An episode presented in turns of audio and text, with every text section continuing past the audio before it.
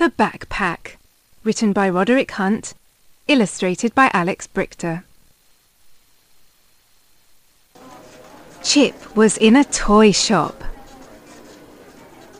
He put his backpack by the ducks.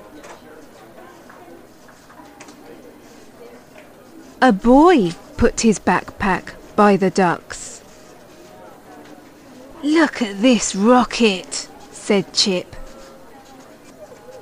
My cash is in my backpack, he said. Mum got a backpack. But it was not Chip's backpack. The boy had Chip's backpack. Chip had the boy's backpack. Chip was upset. Let's get it back, said Mum. Mum and Chip ran to this shop,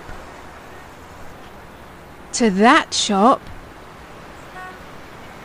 The boy got on a bus. Stop that bus, said Mum. The bus did stop. Chip got his backpack back. Where did Chip put his backpack? Where was Chip's cash?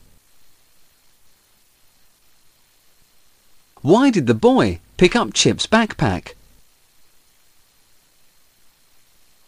What have you lost and where did you find it? Amaze. Help Chip get to his backpack.